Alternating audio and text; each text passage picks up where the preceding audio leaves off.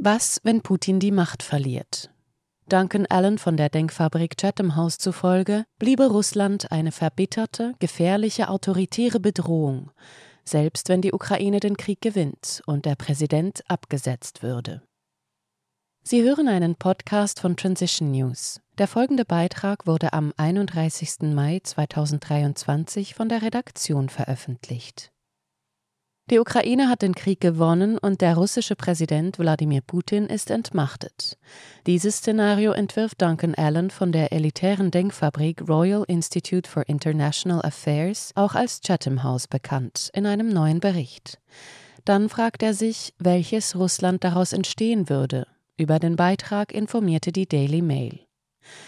Wir schreiben das Jahr 2027 und laut Allen hat sich Russland keineswegs in eine dem Westen freundlich gesinnte Demokratie verwandelt. Das Land ist stattdessen zu einem gefährlichen und instabilen Staat direkt vor den Toren Europas geworden, der von einem atomar bewaffneten Autokraten regiert wird.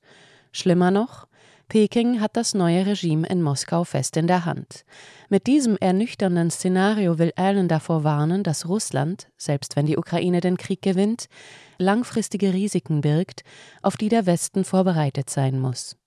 Er betont allerdings, dass der Beitrag keine Vorhersage für die Zukunft sein soll. Allen erklärt, Sag niemals nie, aber ich sehe keine ernsthafte Wahrscheinlichkeit für ein demokratisches Russland innerhalb der nächsten fünf Jahre. Es wird ein im Wesentlichen autoritäres System beibehalten. Selbst wenn der Krieg zu den Bedingungen der Ukraine endet, würde ich davon ausgehen, dass Russland langfristig eine Herausforderung für das Vereinigte Königreich und Europa darstellen wird.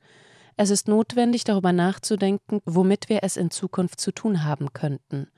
Diese Debatte muss intensiviert werden.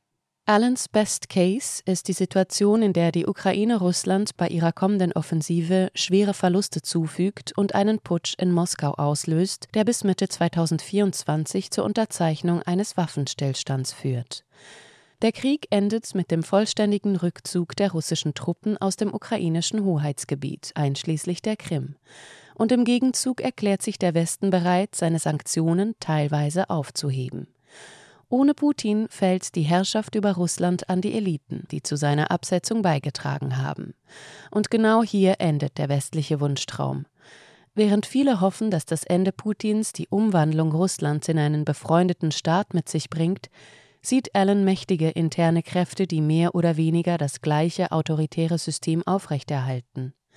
Zum einen, so Allen, scheint es in der russischen Gesellschaft wenig Appetit auf große Reformen von oben zu geben, denn der letzte Versuch nach dem Zusammenbruch der Sowjetunion in den 90er Jahren endete in einer wirtschaftlichen Katastrophe. Zum anderen glaubt er, dass die Eliten, die Putin absetzen wollen, wahrscheinlich seine grundlegende Weltanschauung teilen und stark in das derzeitige System investiert haben, was bedeutet, dass sie wenig Grund haben, es zu ändern. All dies bedeutet, dass Russland auch seine Beziehung zum Westen wahrscheinlich nicht radikal ändern wird. Allen schreibt, das Ergebnis eines Putsches deutet nicht darauf hin, dass nach einer Niederlage in der Ukraine eine Führung mit radikal anderen Vorstellungen die Macht übernehmen würde. Und ein autoritäres politisches System würde eine offene Debatte über diese Fragen verhindern. Mit anderen Worten, ohne weitreichende innenpolitische Veränderungen erscheint eine grundlegende Neubewertung von Russlands Platz in der Welt unwahrscheinlich. Stattdessen glaubt er, dass Russland irgendwo zwischen zwei Szenarien landen würde.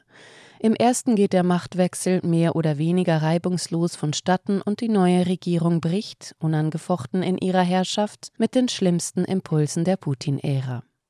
Es gibt begrenzte Wirtschaftsreformen, um Oligarchen und Unternehmer zurückzulocken. Die Macht wird gleichmäßiger zwischen der herrschenden Elite anstelle eines obersten Führers aufgeteilt. Und man versucht durch eine Verbesserung der Beziehungen zum Westen die Aufhebung der Sanktionen zu erreichen. Vieles würde davon abhängen, wer am Ende an der Spitze des Landes steht. Doch Allen meint, es sei nicht unmöglich, sich einen neuen Präsidenten vorzustellen, der vielleicht weder Putins Feindseligkeit gegenüber dem Westen noch seine Besessenheit von der Ukraine teilt.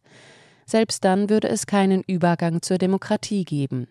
Die Wirtschaft wäre stark staatlich kontrolliert und Russland wäre immer noch kein Freund des Westens. Allerdings sei auch ein düsteres Szenario möglich, warnt Allen.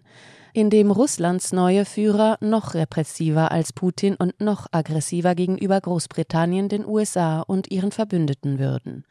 In diesem Szenario sei der Machtwechsel heikel. Vielleicht tauche ein neuer, starker Mann mit noch härteren Ansichten auf und gehe gegen Andersdenkende vor, um sich durchzusetzen. Oder die herrschenden Eliten sehen sich mit innenpolitischen Unruhen, Machtkämpfen oder dem Widerstand anderer mächtiger Persönlichkeiten konfrontiert, was ein hartes Durchgreifen auslöst, das die Wirtschaft ins Trudeln bringt. Am Ende wird Russland ärmer, repressiver und instabiler, und unter all dem lauert der Stachel der Niederlage in der Ukraine, welche die Russen bereits der NATO anlasten. Allen meint, das könnte eine umkämpfte russische Führung hervorbringen, die militant anti-westlich eingestellt ist.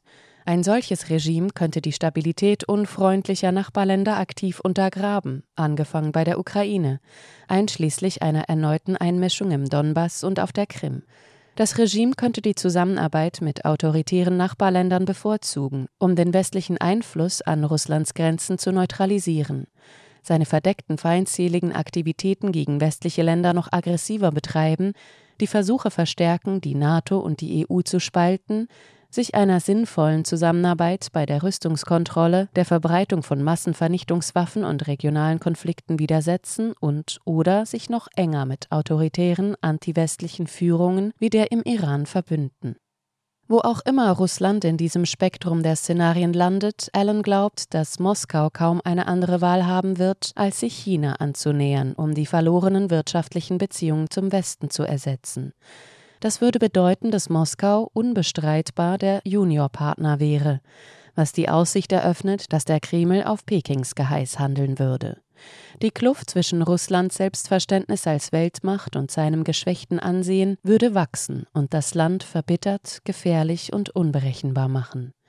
Allen zufolge wird das für Europa erhebliche zusätzliche Ausgaben für die Verteidigung bedeuten, um sich abzusichern, möglicherweise in einer Zeit wirtschaftlicher Schwierigkeiten auf dem gesamten Kontinent. Er ist der Meinung, dass die Staats- und Regierungschefs die Menschen schon jetzt auf diese Möglichkeit vorbereiten sollten. Allerdings merkt Allen an, dass er eine Reihe von Szenarien für wahrscheinlicher hält, zum Beispiel, dass es keine Einigung zur Beendigung des Krieges gibt. Außerdem seien einige der Szenarien, die er sich vorstellt, wie eine härtere Gangart Russlands, auch dann möglich, wenn Putin an der Macht bleibt. Er resümiert, die westlichen Regierungen haben sich nicht klar über ihre Ziele für den Krieg geäußert. Aber ich denke, man kann mit Fug und Recht behaupten, dass ein entscheidender ukrainischer Sieg als außerordentlich vorteilhaft angesehen werden würde. Und wenn die westlichen Regierungen in diesem Sinne denken, ist es sinnvoll, sich Gedanken darüber zu machen, mit welcher Art von Russland sie es zu tun haben könnten. Es fällt mir sehr schwer, mir ein System vorzustellen, das sich bis Ende 2027 grundlegend von dem jetzigen unterscheiden wird. Sie hörten einen Podcast von Transition News. Mein Name ist Isabel Barth, ich wünsche Ihnen einen schönen Tag, das Vidania und bis zum nächsten Mal. Dieser Podcast konnte nur entstehen, weil zahlreiche Leserinnen und Leser Transition News regelmäßig durch Spenden unterstützen. Wenn auch Sie uns unterstützen wollen, klicken Sie den entsprechenden Button auf unserer Webseite an. Vielen Dank und merci vielmal.